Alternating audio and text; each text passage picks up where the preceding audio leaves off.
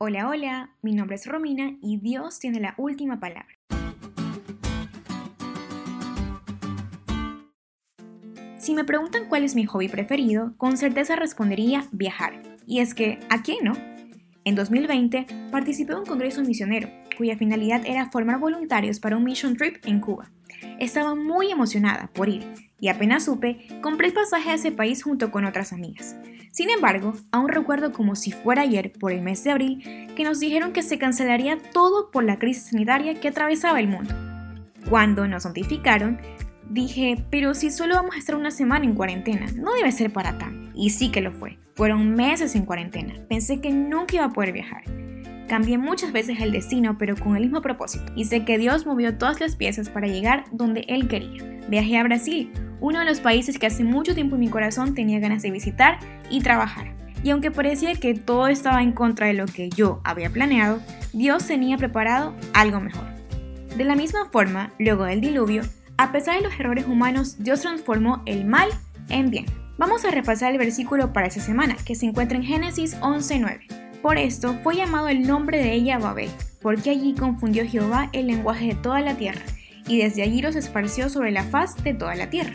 Durante el diluvio, el enfoque del relato bíblico hablaba sobre Noé y cómo Dios lo usó. No obstante, después de este suceso, cambió el enfoque a los hijos de Noé, Sin, Cam y Jafet, especialmente en Cam, quien introduce la idea de la tierra prometida, cuya bendición llegaría a todo el pueblo. Sin embargo, hubo algo que lo cambió todo y que rompió el linaje, la torre de Babel. Y quisiera preguntarte, ¿te gusta la confusión? Yo creo que a nadie. Es una emoción que nos deja inseguros y en algunos casos puede llegar a desesperarnos. Pero en esta historia, Dios responde con una confusión para las naciones.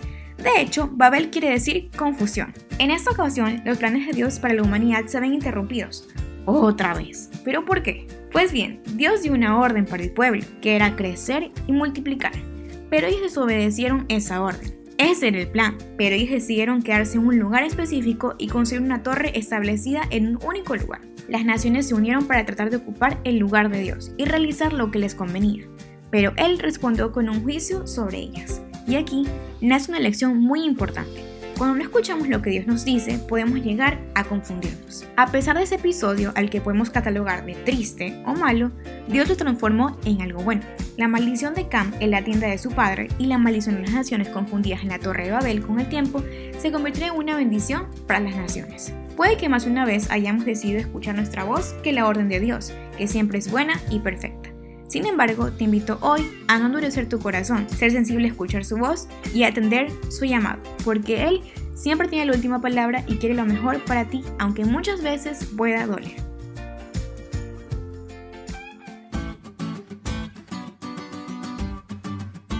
¿Te diste cuenta lo cool que estuvo la lección?